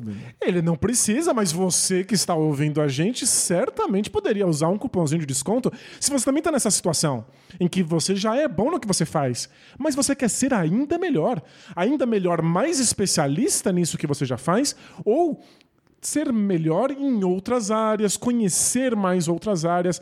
Lembrando que a Lura é a maior escola online de tecnologia do Brasil. Então, se você quer espiar aí as carreiras de tecnologia ou melhorar na carreira de tecnologia que você já segue, a Lura é o lugar certo. E se tem uma coisa ampla, é tecnologia. Pois é, tem Então, absolutamente de tudo. Tem que ter muito curso para dar conta de ser a maior escola de tecnologia. A Alura faz isso. Então, se você quer atacar algum campo aí da tecnologia, procura lá na Alura que tem o curso certo para você. E com desconto, porque você não é o Mark Cuban, você tem que economizar. Boa. Você não Aliás, pode. Mark Cuban, uma pessoa que investiu numa carreira de tecnologia, Tá aí agora mudou bilionário. sua vida, ficou bilionário e aí sim cumpriu o objetivo de vida dele, que era comprar um time da NBA. Ser bilionário era só. Aconteceu. É é, Era o degrau que ele tinha que É. escalar para poder comprar um time da NBA. Eu ia falar que você não pode trocar você mesmo por outra pessoa. É, né? Se você é o Jalen Brunson, você é o Jalen Brunson. É tipo, más notícias. Você tá preso com você pro resto da sua vida. Ou seja, a tua única possibilidade é melhorar você. O Mavis está preso com o Jalen Brunson, não vai encontrar nada melhor. Vai ter que eu melhorar acho, o Jalen Brunson. Quero ver depois que o Pistons ofereceu um caminhão de dinheiro lá pra ele. Mas é isso. Melhore aí as suas possibilidades de carreira na área de tecnologia com a maior escola online de tecnologia do Brasil. alura.com.br barra promoção barra bola presa tem lá todos os descontos que você pode receber nessa vida. Boa. Teve encontrinho da Alura semana passada, conhecemos influenciadores, comemos bem. É, tiramos foto com o Rafael do Xadrez Brasil. Fiquei que muito também feliz. é da família Alura. Então faça parte da família Alura como aluno, né? Porque como subcelebridade aí é a gente. Ou faz seu podcast, aí você também tem essa chance. Inclusive, sabe quem a gente conheceu nesse, nesse encontrinho? A Giovana, que cuida das redes sociais Hum. Ah, é verdade. da Alura. E que fica desesperada porque o GugaCast fica mandando emojis pra ela. E eu prometi que a família Bola Presa também ia atormentar um pouco a vida dela. Então entra no perfil do Instagram da Alura e manda que emoji. Que emoji tem que mandar? Manda uma bolinha de basquete pra ela, Isso. pra ela saber rápido que o Bola Presa tá acabando com o tempo livre dela. E parte das funções dela lá é ficar respondendo todo mundo. Ah, legal pra mim. Dá uma curtida. Então- Gente, E ma- vai lá na Lura, manda mensagem privada com o emoji de bolinha de basquete. ajuda a gente a ganhar esse campeonato de quem atrapalha mais a vida da Giovana lá na Lura. Nossa, que- Não é um excelente campeonato? Ganhando inimigos, Beijo pra influenciando Giovana. pessoas. Vamos lá, família Bola Presa. Se a gente se unir, a, a- a gente, a gente consegue, hein? Mas o que eu queria finalizar do Dallas Mavericks é que eu acho que isso é bom o que eles estão passando. Porque eles passaram por uma baita reformulação nessa, nessa temporada. Trocando por Zings e primeira temporada do Jason Kidd como técnico. E sair com um formato, sair com uma identidade, sair com. E, e sair com, não com uma ideia. Deu certo, eles foram pra final de conferência. Foi, foi Tipo, eles já fantástico. estão na boca do, do- do- é. negócio. Então agora é só essas coisas. Agora a gente vai começar a discutir minúcias com, com o Dallas Mavericks. Acho que essa é, foi uma despedida não dolorida. Nossa, foi, foi A série muito com o feliz. Warriors acabou sendo mais fácil do que a gente pod- poderia imaginar, mas mesmo assim não saiu com uma sensação ruim. O Dallas está quase lá. Boa. E talvez a solução seja renovar com o Brunson mesmo e depois tenta achar um jeito de melhorar, ou só acredita que o Brunson vai ser melhor. Isso. Que é o que tem acontecido todo ano da carreira dele, diga-se de passagem. E vamos ser sinceros. Talvez não tenha solução. Talvez o Mavis esteja preso com esse time aí por um tempo. Mas a gente só Dá vai pra ir descobrir- bem longe com esse time também. Mas dá pra ir bem longe e no ano certo, com esse time aí dá até pra ser campeão. E acertar as beiradas, né? Uma boa escolha de segunda rodada, um bom veterano por Isso. contrato mínimo. E muita paciência, que todo mundo aí é jovenzinho. Tá tudo bem. Por fim, o Miami Heat. É, pro Heat eu acho que é um pouco mais dolorida a despedida. Primeiro porque eles chegaram muito perto. Um arremesso da final da NBA. Se a bola do Jimmy Butler entra, É, é, o preview hoje era Heat e Warriors, provavelmente. Pois é. O Celtics ia ter um ótimo arremesso, mas a gente sabe como é difícil. É, e é um time mais veterano, né? Então o Butler já passou dos 30, o Lowry é bem veterano. O Donis Haslem não entra em quadra, mas coitado. Você não sabe se ele volta pro próximo ano. Então, é, pro, pro Heat foi mais complicado. É, eu, eu fico, eu fico triste porque sou um dos grandes fãs do Spoelstra. Eu acho um dos grandes modelos de construção de equipe. Eu sou um grande fã da cultura do Miami Heat e já tô sentindo que ela chegou no limite. Que a, dificuldade do Heat em atrair estrelas foi grande demais, por tempo demais, e Ah, que... não sei. Porque Eu não sei pra onde- mais pra onde esse time pode ir. eles conseguiram o Jimmy Butler. Mas foi isso. E nessa temporada o objetivo deles. E, pô, gente, O objetivo do Antetokounmpo antes de tudo dar certo em Milwaukee. Mas pra off-season eles miraram no Kyle Lowry, sabendo que o Lowry não é mais aquele, aquela estrela, mas é o que. Precisa de um nome isso, né? Uma pós-estrela.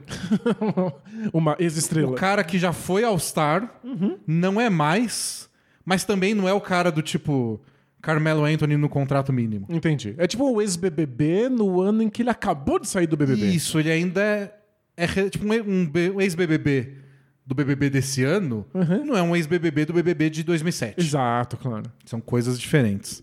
Então, mas é um, é um bom nome e era pra ajudar. E eles foram lá e conseguiram. Tipo, o Lowry podia ter ido pra qualquer candidato a título. O o Sixers queria ele. O Lakers queria. E na época ninguém sabia que o Lakers ia ser uma furada. Isso é verdade. E ele foi lá e foi pro, pro hit. Então achei que foi uma vitória. Não foi uma vitória do tipo LeBron, Wade e Bosch. É, e não foi a vitória que o Heat precisava. Definitivamente, o Lowry não foi Ah, o jogador aqui- que carregou esse time aí pro título. Aquele, ele jogou machucado os playoffs. Eu acho que poderia ter sido uma, um diferença. Ficou tão perto que, tipo, se o Hero tivesse saudável, talvez fosse o bastante. É, não sei. Se o Lowry tivesse saudável, talvez fosse. Ou talvez Lowry e Hero. Talvez eu esteja só desencantado com a qualidade do basquete ofensivo que o Heat apresentou. Porque eu tô com essa sensação de que não importava o que tivesse em quadro de diferente, eles ainda teriam sido amassados. Mas eles nem foram amassados, né? Eles É, carregaram a- até foram. Eles carregaram até o último minuto de um jogo 7. Então talvez tenha razão. Talvez seja tentar de novo com os jogadores mais saudáveis e eles É, não. talvez cheguem lá. Uma, uma coisa é certeza, a gente tá falando isso desde a temporada, desde o preview da temporada. O ataque do Heat é complicado. Complicado. A gente bateu na tecla do tipo, tirando o Jimmy Butler versão bolha, e agora a gente descobriu, né, versão playoffs em geral, eles não tem ninguém que faça mais de 20 pontos por jogo, seja um ataque assim. Mas aí o Tyler Hero fez uma grande temporada ofensiva, e se o Butler puder fazer isso nos grandes jogos, já são dois jogadores. Né. Talvez eles tenham que contar com um grande salto de qualidade do Hero que ele tá tendo. Ele teve esse ano um grande salto. E ele já disse, você viu, né? Foi bonitinho o seu sexto homem, já passei de idade agora. Ah, claro. Ele tá achando que ele tá no mesmo nível do- das grandes estrelas da NBA. É. Ele teve um salto físico espetacular para essa temporada. Eu acho que ele tá pronto mesmo. É que dá esse medo que às vezes o Heat investe muito caro em jogadores que não são tão bons só porque deram certo lá. Vulgo Duncan Robinson. Pois é. É. Então eu fico sempre receoso com essa ideia do, do Hit de sempre esperar que o jogador dê um, um, um salto pra frente É. Eu tô na próxima esperando, temporada. tô esperando o próximo contrato do Max Struz. Exato. Eles olhando pro Duncan Robinson. Você roubou a posição de quem aqui?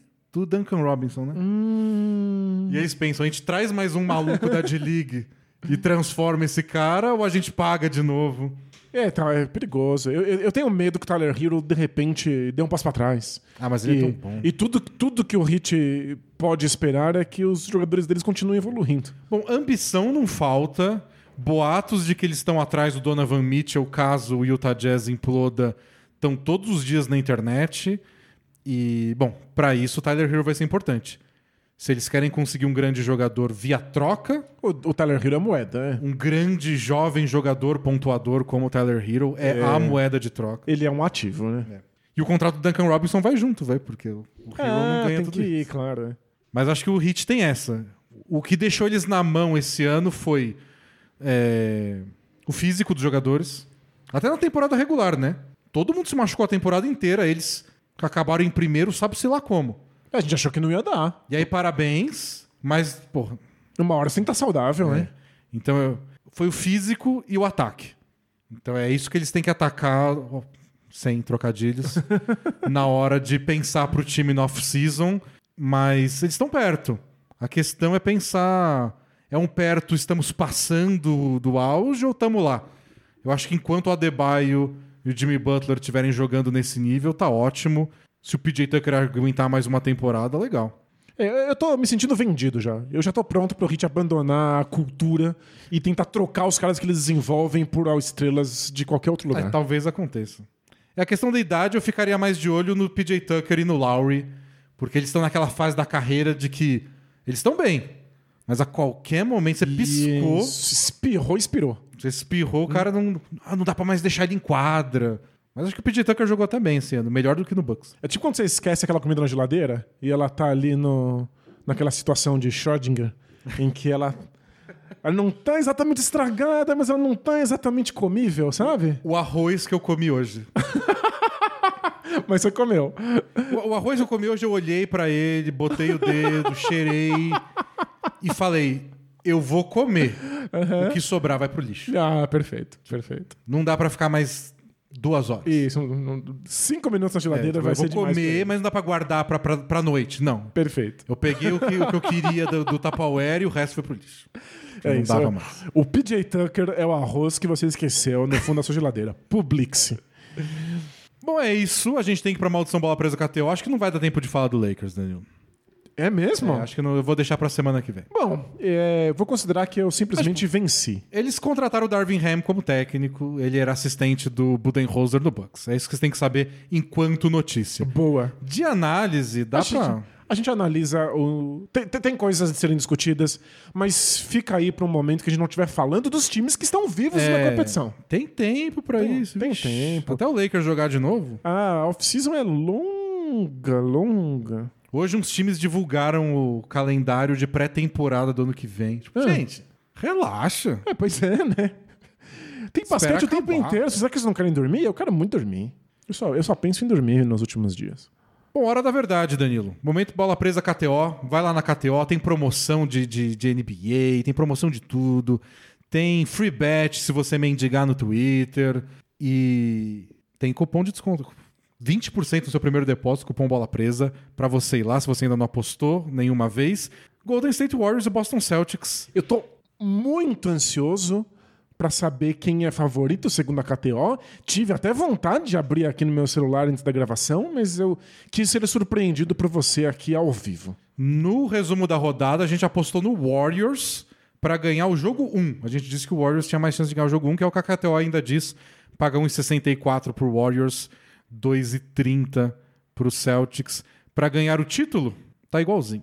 Igualzinho? 1,67 pro Warriors ao invés de 1,65 pra cada real que você aposta e 2,31 pro Celtics. Então o Warriors é favorito pro título segundo a KTO. Pouquíssimo. Podia ser mais empatado? Podia. Mas não tá tanta Não. diferença assim, não. Muito próximo, e é assim que eu acho que todos os analistas estão sentindo que são essas finais. E esse- esses sites de aposta aí, gente, fica esperto. Porque eles mudam de ideia. Isso. Celtics ganha o jogo 1, muda tudo. É porque esses sites Parece da até que eles aposta... não querem perder dinheiro. É, os sites da aposta como a KTO são formados por gente inteligente. E a pessoa inteligente está aberta a mudar de ideia. É, é isso mesmo. Ela não vai ficar sendo turrona aí acreditando que um time é favorito se ele tá tomando pancada nas outras partidas. Não, se, se o Celtics ganha bem o jogo 1, já muda tudo do avesso. Exatamente.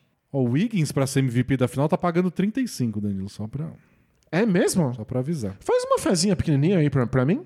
Tá empa- empatou com o Jordan Poole até.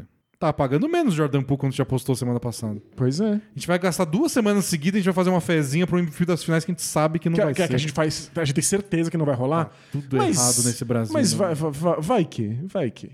Pô, a KTO patrocina a gente pra gente gastar lá dentro, né, meu amigo? Obrigado, KTO, por patrocinar os meus sonhos mais desvairados de apostas. Mas o que eu achei mais legal é o, o resultado final da série. Porque o, a série que tem o resultado mais. tem mais chance de acontecer segundo a KTO Aham. é 4x3 Warriors. Ou seja, eles também estão esperando o jogo 7. É, seguido de 4x2 Celtics. Uau! O segundo resultado mais possível é a vitória do Celtics. Mas aí tem que ser em seis jogos pra fechar em casa. Se ir pro sétimo. Fascinante. Eu achei que era a vitória do Warriors em 7 e seguir pra vitória do Warriors em 6. Mas não, Não. é 6 é o. Celtics. Se o Celtics ganhar no jogo 7, eles vão ter passado pelo Bucks no jogo 7, pelo Heat no jogo 7, aí a final contra o Warriors no jogo 7. Aí é pra colocar Aí- no hall dos melhores times da história do basquete. Aí parabéns. Aí, parabéns. Bom, você tem tudo isso lá na KTO, no, nos mercado futuro de apostas, lá na apostas a longo prazo, que já tá se animando pro draft, viu? É mesmo? Você pode apostar na primeira escolha do draft, na segunda, na terceira, na oitava. Não, mas a gente não pode falar do Lakers que é time eliminado, a gente também não pode falar É, não. de, de draft, porque isso é a alegria de time eliminado. É só pra falar que tem. Essa É, é o Natal do time eliminado. Hoje, a gente, sabe quem é a aposta que a gente vai fazer hoje, Danilo? Pra É, fechar? Manda. A mais em cima do muro possível. Diga. Que é quantos jogos vai durar a série. Só isso? Não quem vai ganhar. Ah, acho muito tranquilo. Eu realmente acredito que vão ser sete jogos. Sete? Sete? Quanto É. paga? 2,80 é a que menos paga. Ah, tudo bem. A que menos paga, paga bem. Então, apostado. Faça Boa. lá você sua fezinha. Mude de ideia depois do jogo 1, que é o que todo mundo faz. Você fala, ah, é, não tinha pensado nisso. É o que todo mundo faz. ah, esse cara não joga bem contra esse time, né? Ah, é.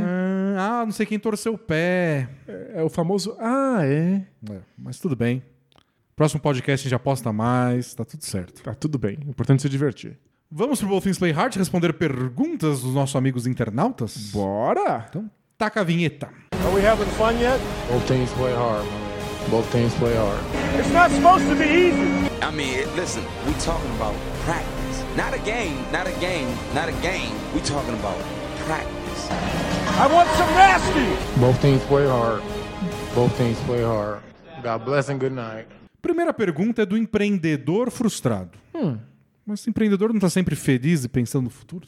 É, não, contando não, dinheiro? Ele tá trabalhando enquanto os outros dormem. Ah, é Como é que você vai estar feliz se você... não tá dormindo? Se você não dorme, você tá frustrado. Olá, dupla, tudo bem com asterisco? Asterisco. Sempre quis falar isso, ele diz. Tenho 27 anos e atuo como analista de BI e dados. Ele colocou entre parênteses que BI se lê BI. Ah, Como o colega da semana passada. Ele disse que a gente falou que não sabia o que era BI. ou seja, todas as áreas aí do pessoal formado na, na Lura. Depois no chat falaram que era business alguma coisa. Y, eu não lembro o que era o Y. Intelligence. Pode ser. Chutei. e sócio de uma empresa de consultoria.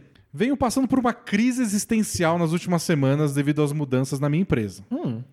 Sou responsável pela área de dados, trabalhando às vezes como líder de projeto ou como um analista de dados, colocando a mão na massa de fato. A gente sabe como é, né, Danilo? Quando montamos a empresa, eu e meus sócios entramos em um acordo de remuneração proporcional ao valor pago pelos clientes em que atuamos de forma direta. Até aí tudo bem. Porém, Porém- já faz alguns meses que me sinto frustrado pela minha remuneração atual. Além de ser baixa pelo meu nível de conhecimento, é bastante varia- variável, o que me deixa desconfortável em assumir grandes compromissos financeiros, como pagar um aluguel ou comprar um carro, já que posso receber um valor abaixo do que espero. E não é só por isso. A empresa passará por algumas mudanças de atuação e tenho dúvidas se irei me encaixar nesse futuro, pois não, atue- não atuaria mais diretamente com o que gosto de fazer e sim me preocuparia com vendas, marketing, liderança, contratações, demissões, estratégia e qualquer outra obrigação de um empreendedor. Venho procurando vagas de emprego escondido dos meus sócios, Caramba. que está me deixando mal. Perdi a produtividade e interesse nos projetos que atuo, além de sentir pequenas crises existenciais sobre o meu futuro. É que se você ficar pensando como é que vai ser quando você sair, é difícil você manter interesse, Foco, é. engajamento numa coisa que está acontecendo agora, né? Ao sair, perderei a oportunidade de ser alguém relevante no mercado e de ganhar muito dinheiro sendo sócio de uma empresa com alto potencial de faturamento. Preciso da ajuda de vocês. Até que ponto vale mudar a rotina de trabalho e o foco de atuação para algo que não gosta de fazer? Estou sendo precipitado em pensar no presente ao invés de um futuro promissor? Obrigado pelo legado que vocês deixaram na cena basqueteira brasileira e vida longa bola presa. Valeu? Eu acho engraçado isso que ao- às vezes a gente pensa que só porque o negócio é chique ou importante ou tem um grande potencial de dar certo no futuro, a gente tem que manter, mesmo que a gente deteste. O objetivo não era ter um emprego que você goste? É.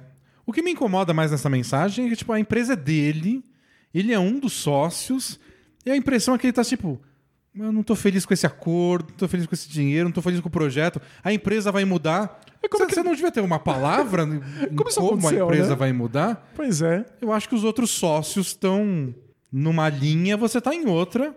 Talvez valha pensar, conversar com eles, tipo, ó, eu não tô gostando de nada. E em último caso, a solução pode até ser você vender sua parte. Pois é. Mas se o negócio é seu e tá um chato pra diacho, É, então, alguma coisa deu muito errado, né? não, não é papo de empregado?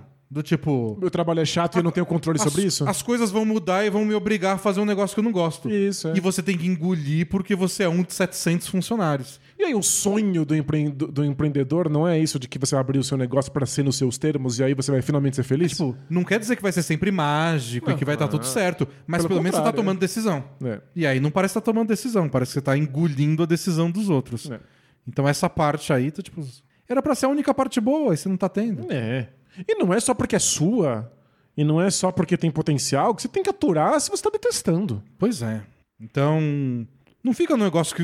Acho que você é bem sucedido bastante, pelo que eu interpretei desses, desses parágrafos, pra não precisar ficar aceitando o negócio mais ou menos. É.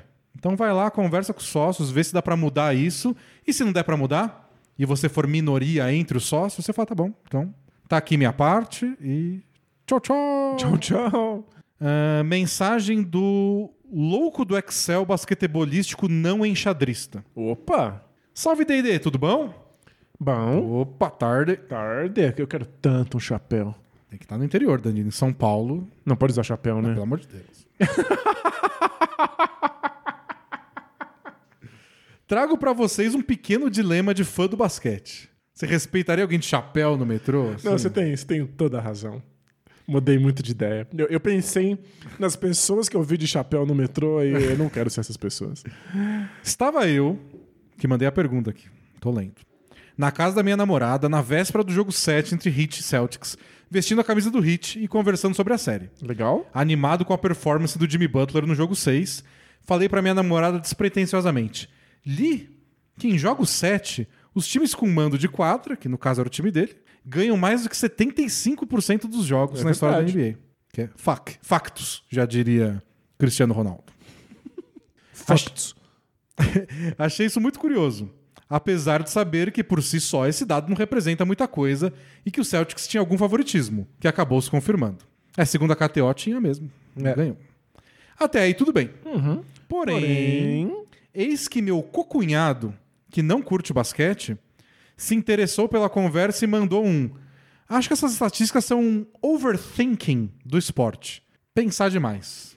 Tá, tá pensando além da conta, tá forçando a barra. ah, O ponto dele era o seguinte: diga. no frigir dos ovos, é uma... preciso usar essa expressão mais vezes, né? Muito legal. Frigir dos No ovos. frigir dos ovos, Quando a coisa importa. o que importa mesmo são os atletas e a diferença que eles fazem em quadra. Logo, investir tempo em análises de caráter estatístico não traria resultados confiáveis. Oi? Tem, tem mais, tem mais a mensagem, depois ele vai pedir pra gente responder o cocunhado. É, nossa senhora.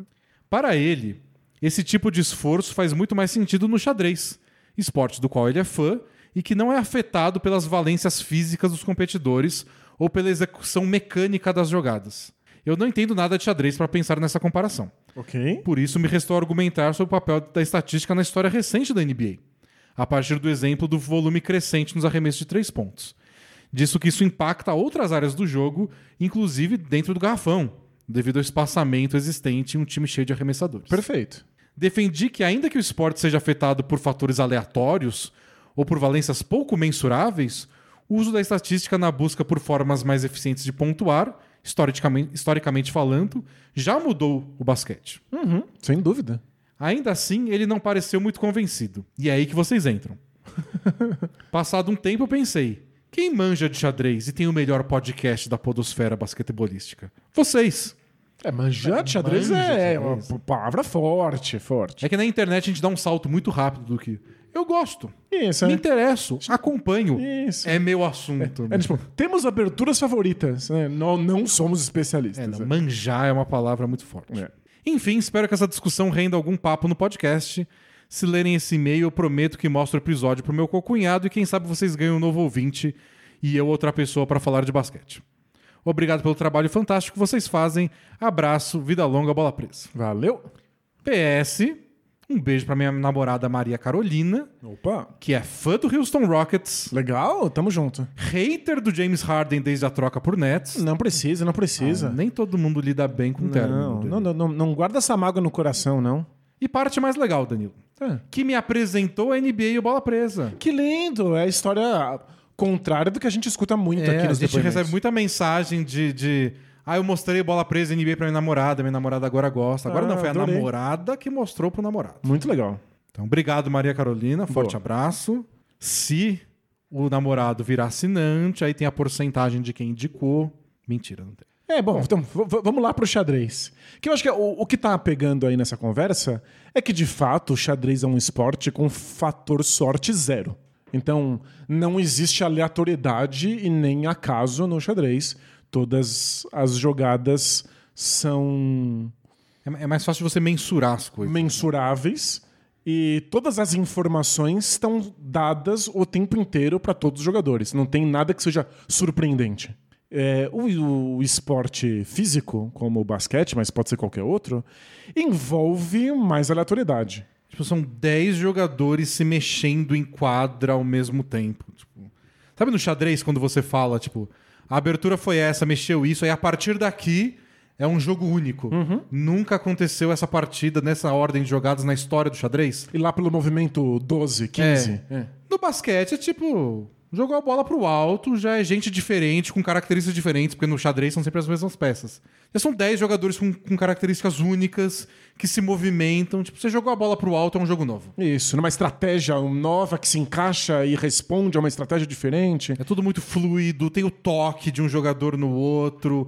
Você não consegue medir essas coisas. Claro, então é um esporte muito menos mensurável, em que a gente tem muito menos acesso às informações. É, dito isso, você faz planos de jogo e você tem mais ou menos noção do grau de sucesso que eles costumam ter. Então, quando você diz que um, um time vence mais de 70% das, dos jogos 7 dentro de casa, isso não é um dado completamente ignorável. É, é um registro histórico. Primeiro que quando a gente vai falar de número, a gente tem que ter sempre esse, esse pé atrás de que às vezes a gente fala um número e a pessoa já vem com três pedras na mão.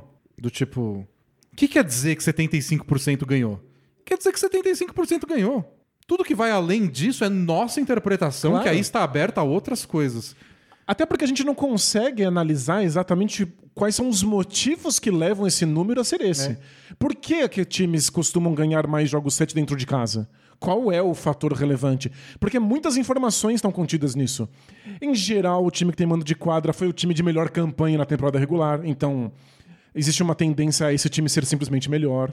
É, é o time que viajou menos, talvez seja o time que tenha mais, mais condições físicas nessa partida. Às vezes é um número geral de playoff só. Sim, sempre o time que joga em casa tem mais chance de ganhar. Exato, é, é uma coisa que a gente realmente comprova estatisticamente. É, o fator casa faz uma diferença considerável. A gente não consegue entender por quê, mas é uma coisa que se dá, então a torcida realmente tem algum nível de impacto nos jogos. E aí é tudo a gente interpretando, tentando trazer outros dados, juntar um dado com o outro pra ver se eles conversam. É, é que tem é gente que implica com o número acha que você tá tentando prever o futuro. Aí pega, tipo, ah, mas ah, o Boston ganhou, viu? Cadê os 75%? Não é 100%. É, é, esse é o ponto. Não, mas, é, mas é que tem gente, por exemplo, que você, você joga cara ou coroa pra cima. É claro que tem 50% de chance de, de cair qualquer um dos lados. Mas tem gente que fala assim: ah, tá vendo? Caiu seis vezes aí coroa, de que adianta Logo, a você. sa- matemática é uma mentira. É uma mentira. De que adianta você saber que tinha 50% de chance? Faz muita diferença a longo prazo você saber que existe 50% de chance de dar um resultado numa moeda. Ajuda você a fazer previsões que são confiáveis. É, e no caso do esporte, na hora de tomar uma decisão. Exato. Do tipo, o Bucks descansou seus jogadores no último jogo da temporada regular e por isso ficou atrás do Boston Celtics e por isso não pôde jogar o jogo 7 em casa. Tendo esse dado em mãos, tipo, ó, na segunda rodada a gente cruza com o Celtics se os dois vencerem. A gente não vai ter mando de quadra. Jogo 7 costuma pesar pra quem joga em casa. Eles têm esses dados em mãos Pra tomar uma decisão informada. e eles vão né? lá e tomam uma decisão do tipo, não, não importa. Eu prefiro não correr o risco de machucar um jogador. Ano passado, nós, Bucks, ganhamos um jogo 7 fora de casa. A gente não liga de ter outro. Beleza. Mas você tomou uma decisão informada. É, essa é a questão dos números. Exato.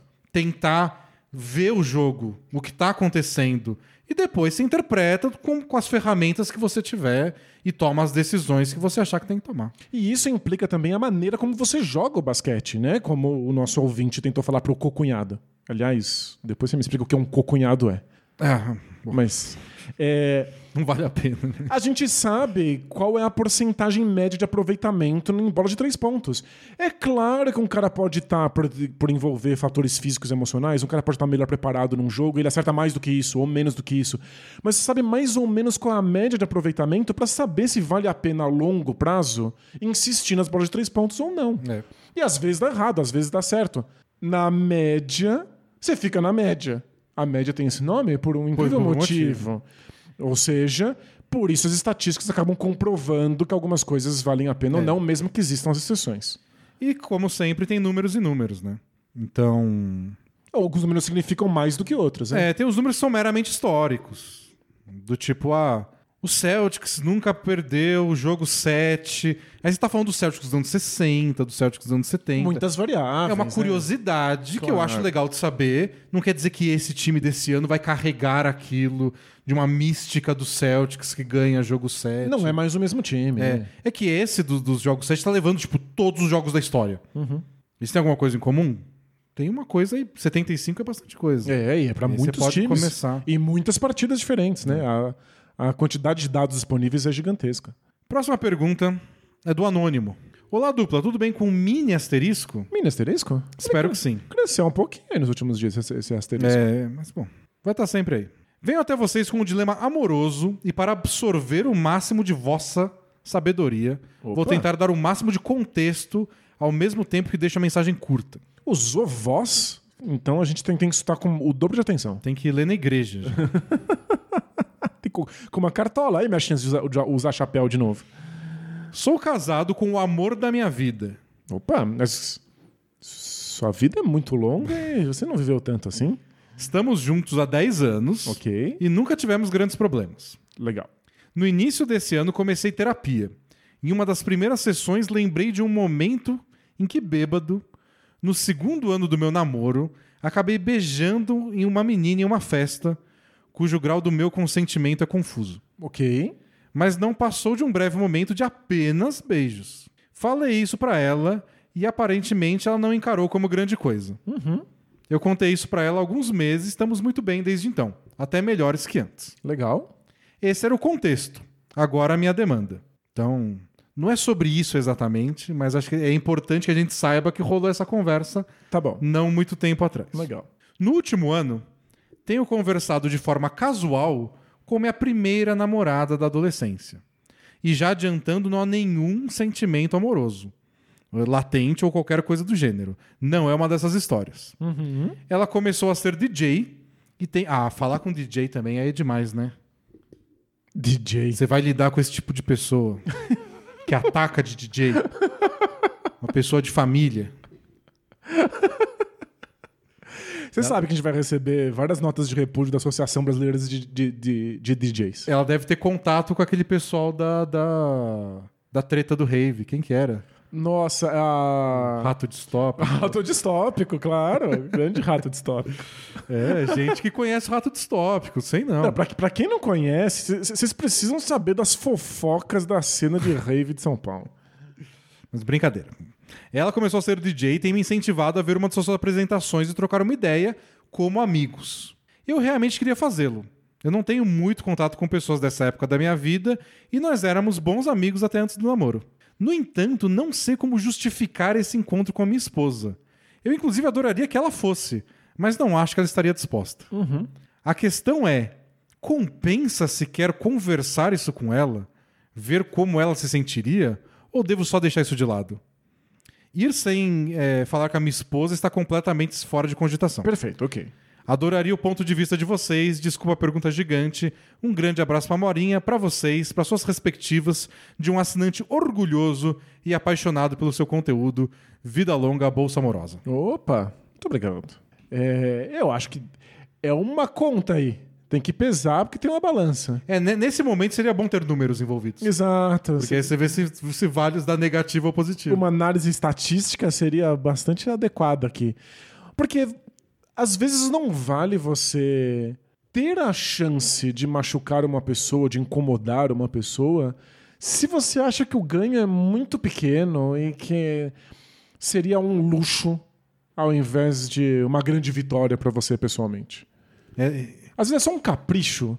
Existe a chance de que a pessoa fique tão incomodada ou ressabiada ou o que seja, que às vezes é melhor só não fazer. É, O contexto é bom, do tipo, ele contou que lá no começo de namoro, 10 anos atrás, ou 8 anos atrás, uma vez ele beijou.